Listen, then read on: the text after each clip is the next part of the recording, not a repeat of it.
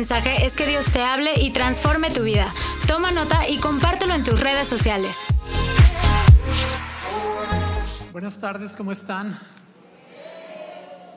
Qué gusto saludarlos, estar aquí, tener la oportunidad de compartir la palabra de Dios. Estoy muy contento de hacerlo, tanto aquí en Patria, eh, eh, vamos presencialmente, como allá en línea. Saludo también a toda la gente que está conectada en línea. Dios los bendiga. Gracias por conectarse.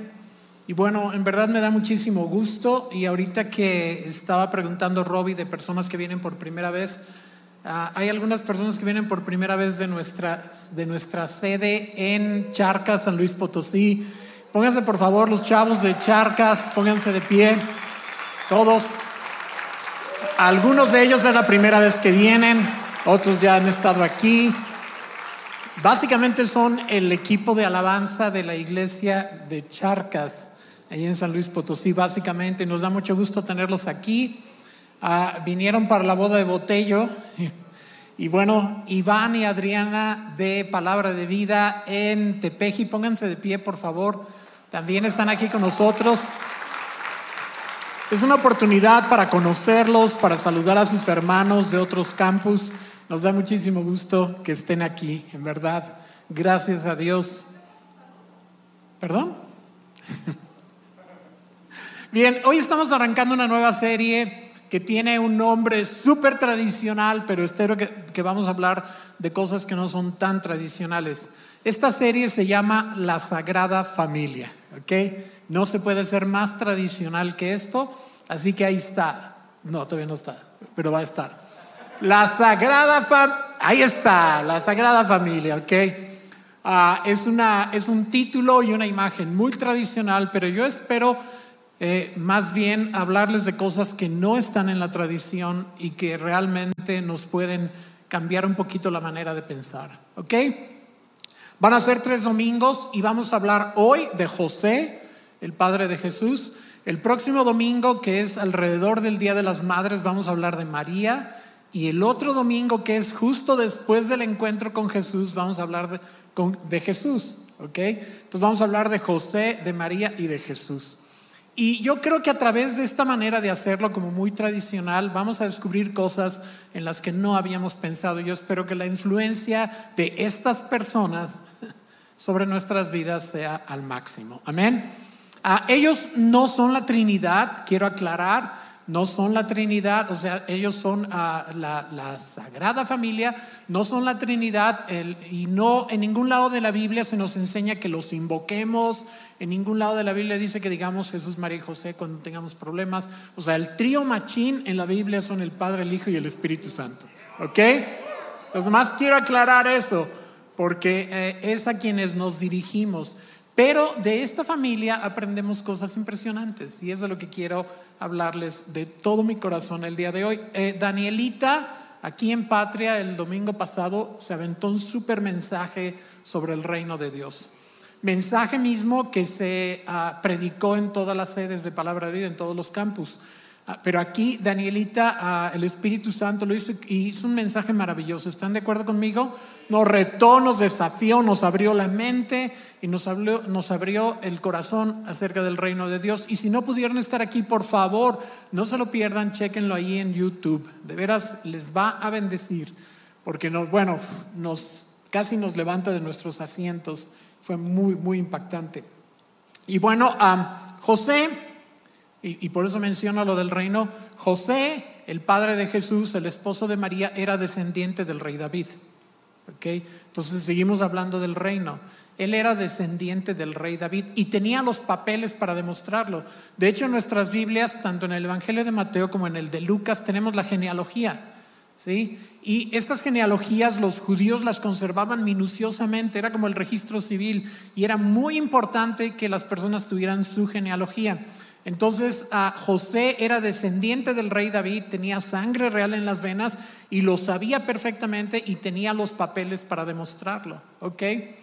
Ah, pero, ¿de qué les servía a toda esta gente ser descendientes de David?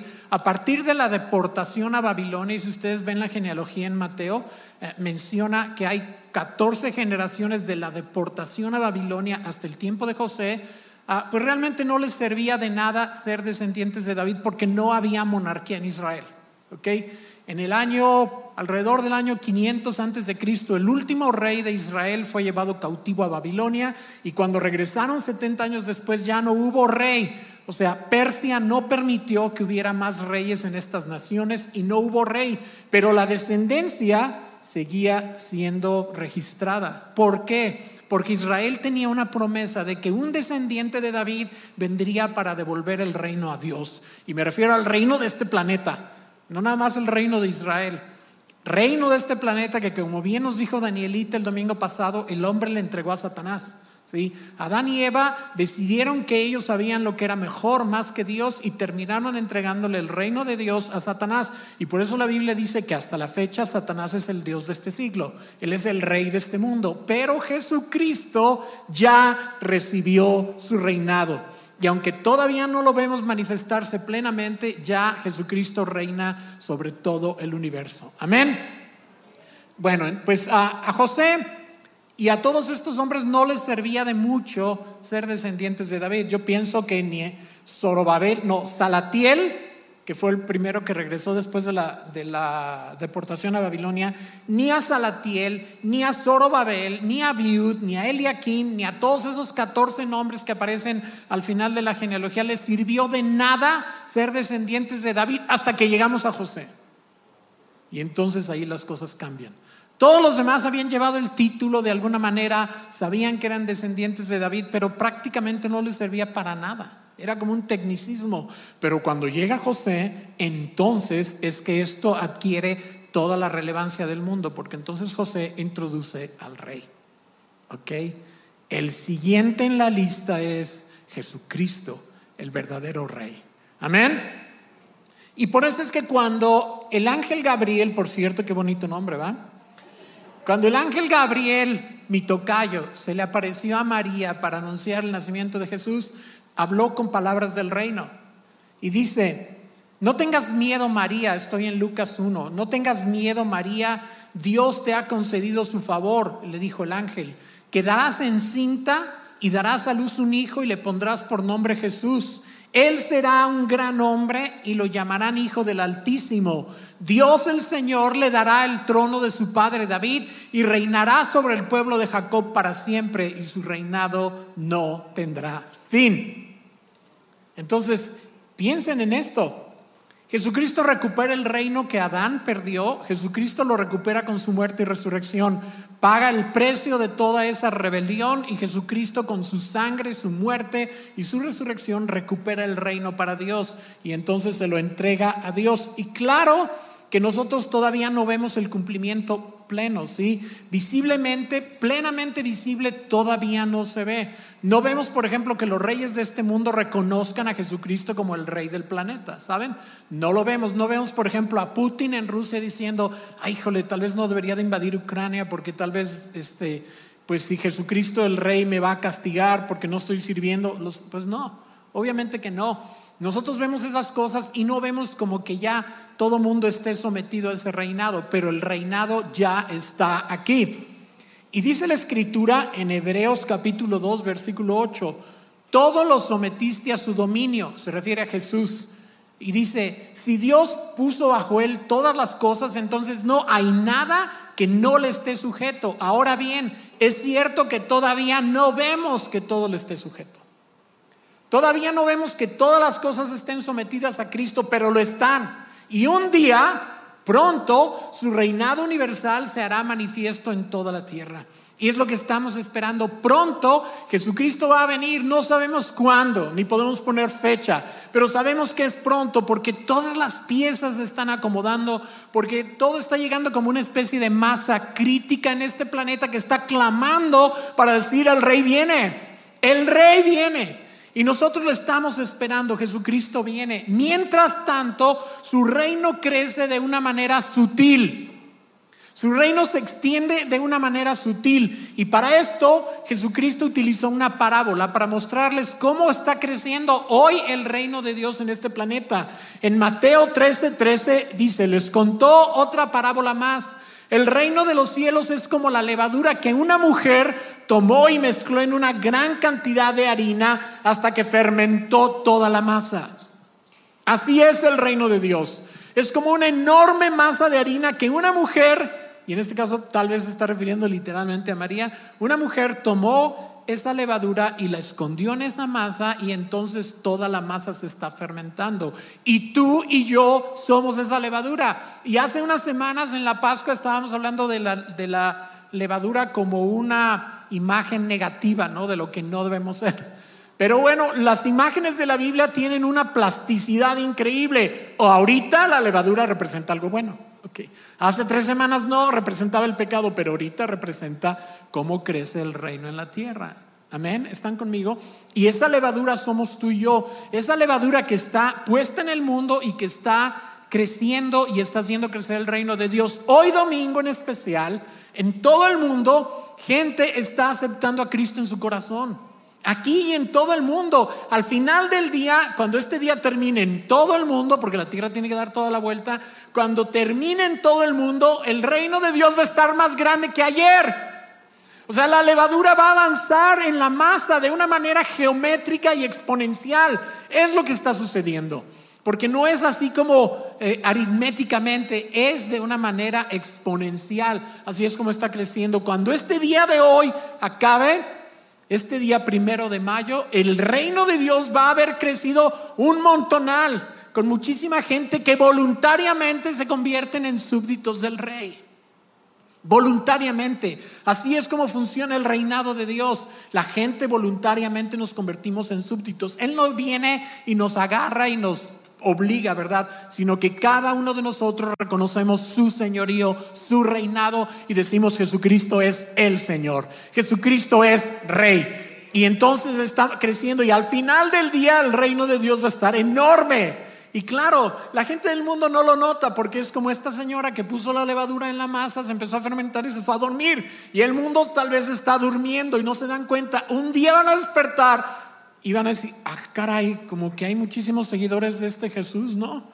Ah, caray, como que nacieron como hongos en el pasto en la mañana. Y ah, caray, como que mi, mi negocio está invadido de esta gente. Como que ah, este equipo de, deportivo está lleno de esta gente. Este medio está lleno de esta gente por todos lados, ¿saben? Y un día, muy poco después de que eso suceda, Jesucristo va a aparecer universalmente y va a establecer o va a ser visible el reino que ya existe aquí. Amén. Todo le está sujeto, pero todavía no lo vemos. Todo está sometido a Él, pero todavía no lo vemos. Amén. Voy a regresar a José. ok. Pues José, descendiente de David, heredero del reino, ah, fue el medio por el cual este rey Jesucristo fue introducido al mundo, junto con María, obviamente. José fue el medio por el cual Jesucristo fue introducido a este mundo. ¿sí? Él nació como bebé. Y no piensen que Jesucristo nació como bebé y al ya recién nacido hablaba, ¿no? Y, a ver, vengo a hablarles del reino de Dios. ¡Ah! Claro que no, era un bebé que se estaba desarrollando, aún su sistema nervioso central y todo en él se estaba desarrollando y estaba entrando en él de nuevo la conciencia de quién era. ¿Se dan cuenta? Él solito fue creciendo en el conocimiento de quién era. Porque pues él fue un niño normal, un bebé normal, y no era así un bebé que hacía milagros, que llenaba el biberón así, este, milagrosamente, ni nada por el estilo. No, era un bebé normal. Pero dentro de él estaba creciendo la conciencia de quién era hecho hombre. Amén. Es un misterio. No lo entiendo, pero es un misterio, ¿ok? Bueno, el caso es que eh, Jesucristo fue introducido como rey a este mundo por medio de María y de José. Pero José lo introdujo a lo básico de este mundo. O sea, como bebé lo introdujo a lo básico. Claro, María lo amamantó y, tal vez en sus primeros pasos, pero en un momento dado José lo introdujo al mundo de la familia. ¿sí? Lo introdujo al mundo de la familia. Lo introdujo al mundo del trabajo. ¿sí?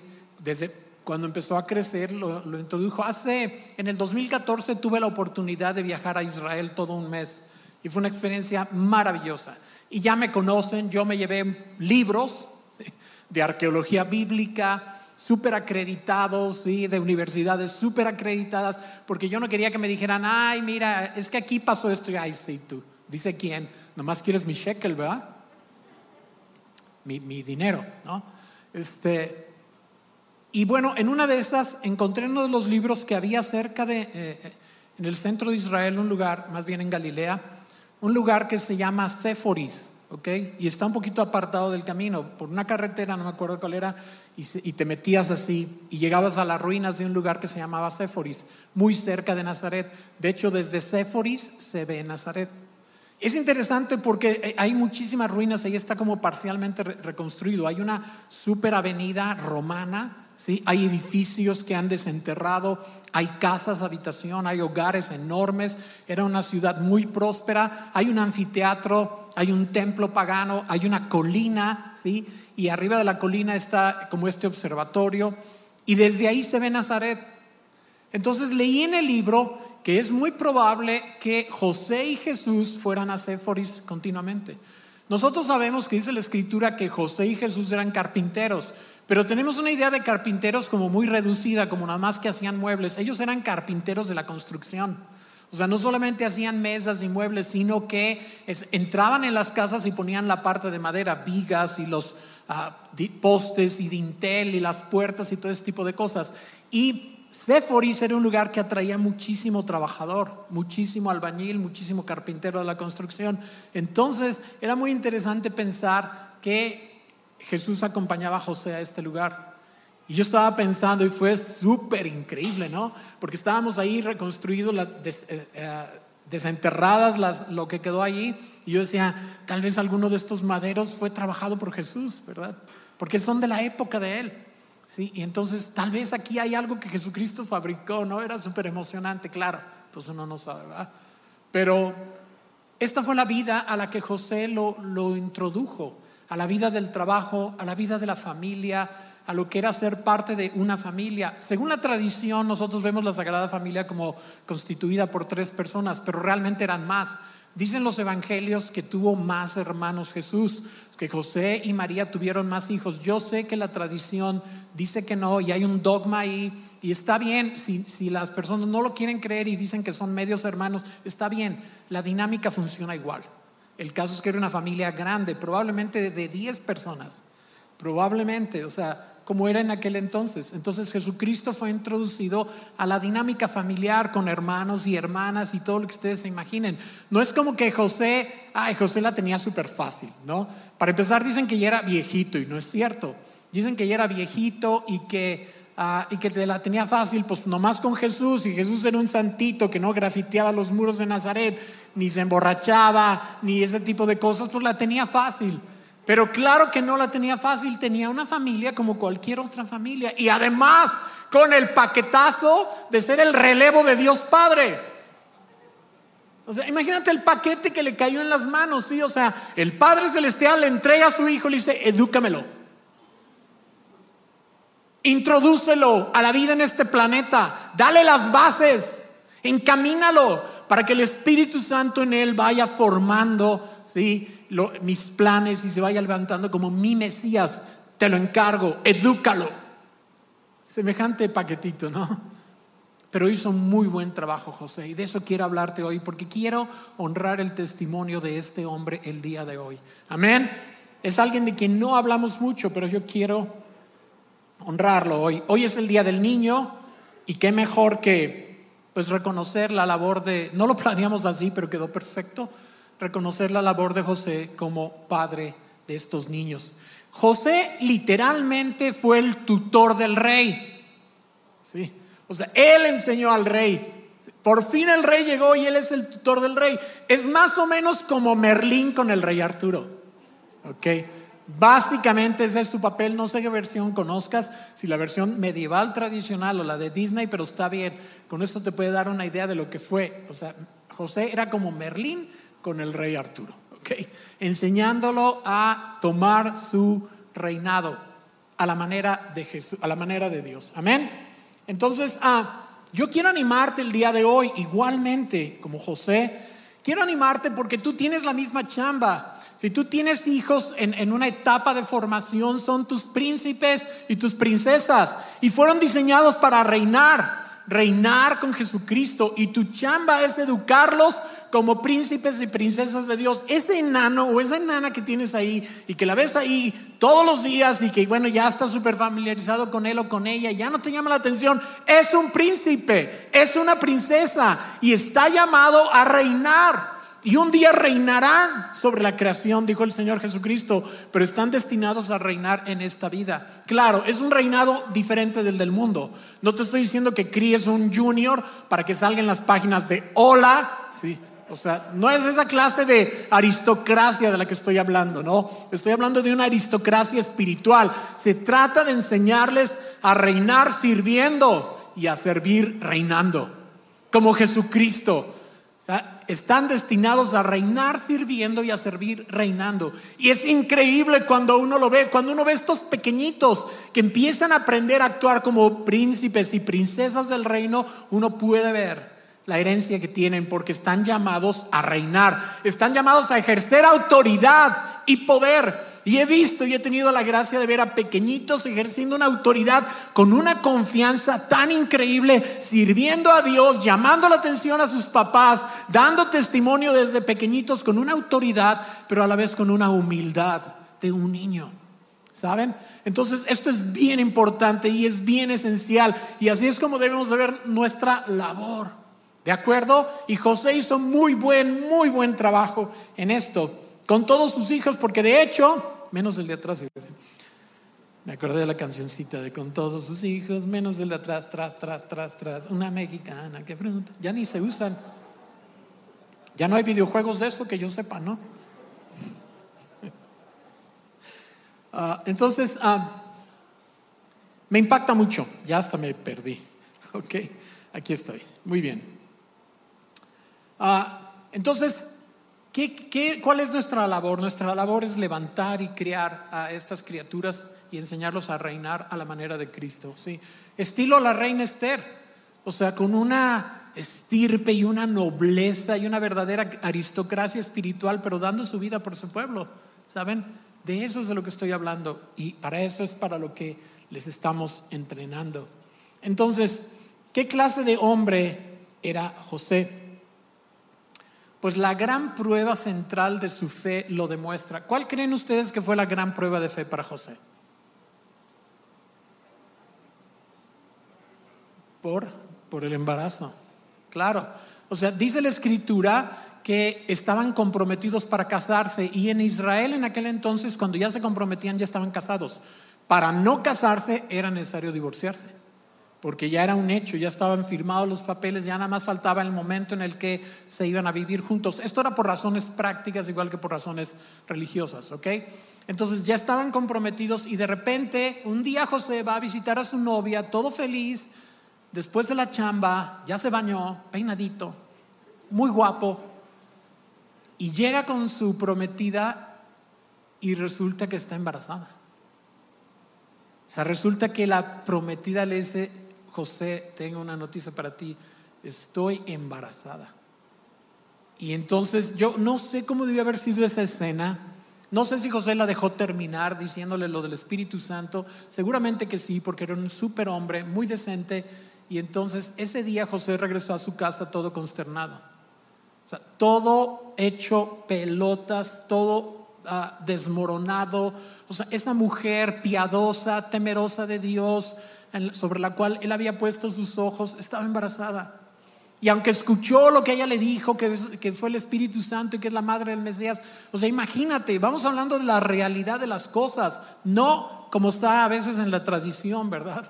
Piensen.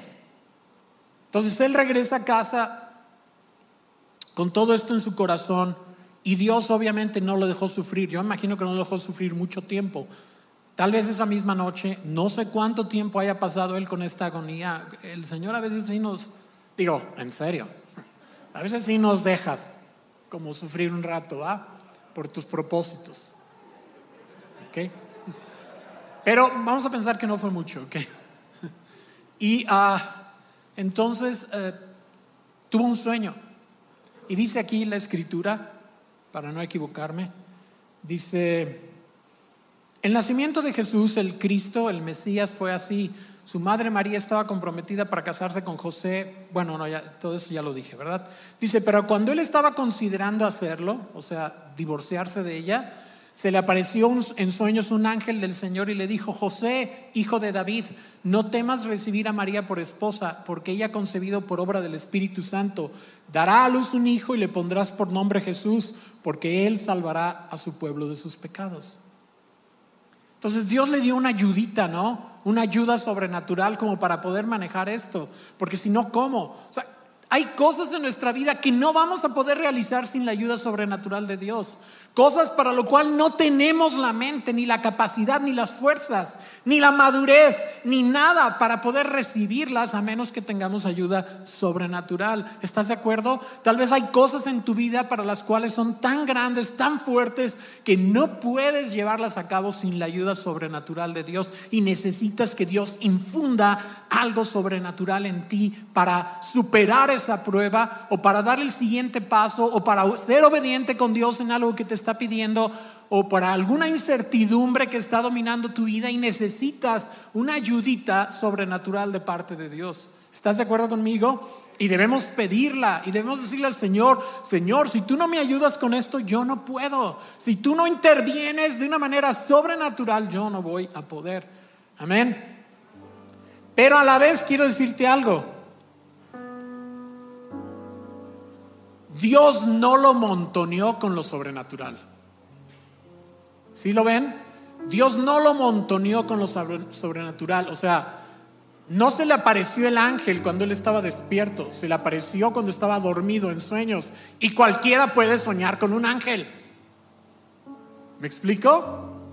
O sea, su fe tenía que...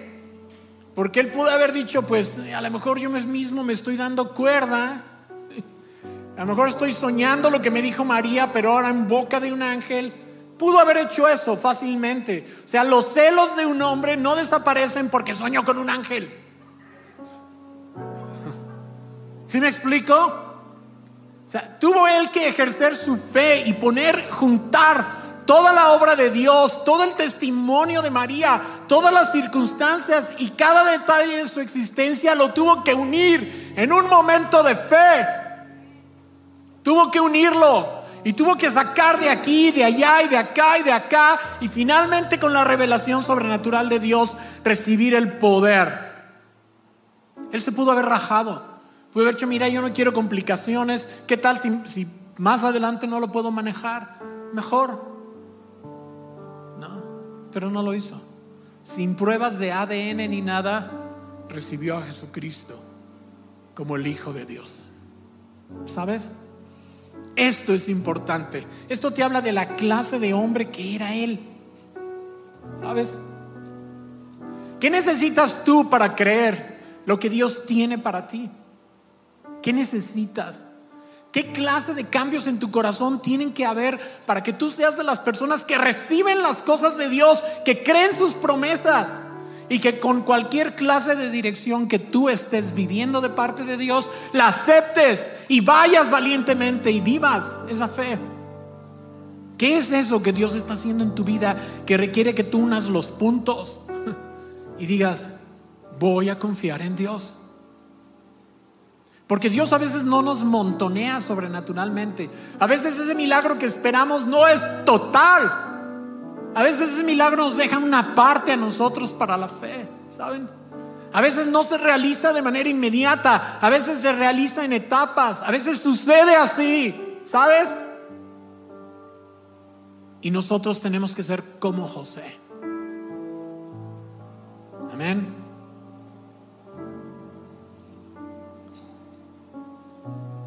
Entonces en este día yo quiero honrar la vida de este hombre. Él ha recibido muy poco reconocimiento. Creo que yo nunca he predicado de él. No me acuerdo en tantos años y luego con la amnesia. Este, no me acuerdo, pero me acordaría si hubiera predicado varias veces cerca de él. No recibe mucho reconocimiento. María sí. María está por todos lados, pero José, no nos hemos permitido que su influencia toque nuestras vidas. ¿Sabes? No ha recibido muchísimo reconocimiento. Y yo estoy seguro que aquí hay hombres y varones de Dios que no han recibido mucho reconocimiento. Tal vez tú como varón eres una persona reservada, tranquilo, callado. Tal vez no te haces notar mucho. Y tal vez dices, nadie se da cuenta de lo que hago. Nadie se da cuenta de las bases que estoy poniendo en mi familia. Nadie se da cuenta de mis desvelos. Nadie se da cuenta de cómo en las, en las madrugadas me levanto a orar por mi familia, por mi esposa. Cuando me levanto a buscar a Dios, cuando hago enormes sacrificios que nadie más ve, que solo Dios conoce y nadie me lo reconoce, ¿sabes? Seguramente, y estoy convencido en mi corazón, que aquí hay varios hombres y allá en casa también, que están viviendo vidas así, tranquilas, reservadas, pero poniendo increíbles fundamentos sólidos para su familia, para sus hijos, para su esposa. Y yo quiero honrarlos hoy. Quiero decirles que aunque no estés teniendo mucho reconocimiento, Dios lo sabe. Dios reconoce todo lo que estás haciendo. Dios lo ve. Ve tu fidelidad, ve tus esfuerzos, ve tus sacrificios, ve tus desvelos, ve tus temores cuando dices, ¿qué voy a hacer? No estaba preparado para esta nueva etapa en la vida de mi familia. No estaba preparado. Y necesitas una visitación de Dios, ¿sabes? Una visitación sobrenatural de Dios. Tal vez no te va a montonear, ni te va a desbordar, pero te va a dar algo te va a dar algo que te va a levantar y que te va a infundir todo el ánimo y que el Señor va a reconocer toda esa fidelidad que tú estás ejerciendo y toda esa rectitud y toda esa nobleza y todo eso que tú estás haciendo y cada sacrificio. Amén. Dios lo ve. Y yo quiero orar, quiero orar en esta mañana, en esta tarde ya, por esos varones. Y quiero que puedan sentir lo que Dios siente al poner en nuestros corazones que hablemos de José. Estoy seguro que Jesucristo es el más feliz de todos de que hablemos hoy de José. Estoy seguro de que Jesucristo lo ha honrado de una manera muy especial. Porque fue el Padre perfecto para él. El Padre que nutrió y, y formó el hogar donde Jesucristo el Rey se desarrolló. Amén. Y les quiero pedir que nos pongamos de pie, por favor.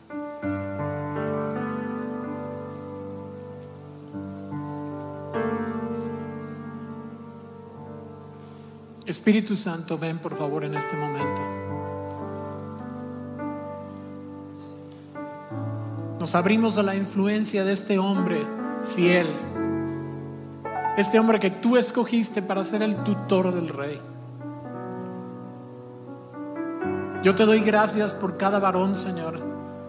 Aquí en este día te doy gracias por su vida, Padre. Te doy gracias, Señor, por sus desvelos, por sus preocupaciones, por sus esfuerzos, por sus incertidumbres cuando no sabe qué hacer, pero se acerca a ti y te busca, Señor, ahí en lo secreto. Como dijo Jesucristo, ahí en lo secreto, te busca y acude y tú te das cuenta y hoy le estás diciendo, a cada uno de estos varones, yo estoy contigo. Yo veo tus esfuerzos y los estoy potenciando con mi poder. Estoy viendo tu debilidad, sí, pero estoy viendo tu fidelidad. Y voy a convertir tu debilidad en poder. Y lo voy a hacer para glorificar mi nombre. Voy a tomar tu incertidumbre y tu debilidad y te voy te voy a fortalecer. Espíritu Santo, ven. Espíritu Santo, ven. Espíritu Santo, ven y haz una obra profunda en el corazón de cada uno de estos varones, Señor. Aún aquellos que están ya en otra etapa de la vida, que tienen hijos crecidos, pero que ellos, sus hijos siguen volteando a verlos y quieren ver en ellos esa luz, esa orientación en medio de sus desafíos. Y muchas veces ellos están pensando, ¿qué le digo? ¿Qué le digo? Espíritu Santo, pon palabras en sus corazones, pon poder en sus oraciones. Te lo pido en el nombre precioso de Jesucristo, nuestro Señor.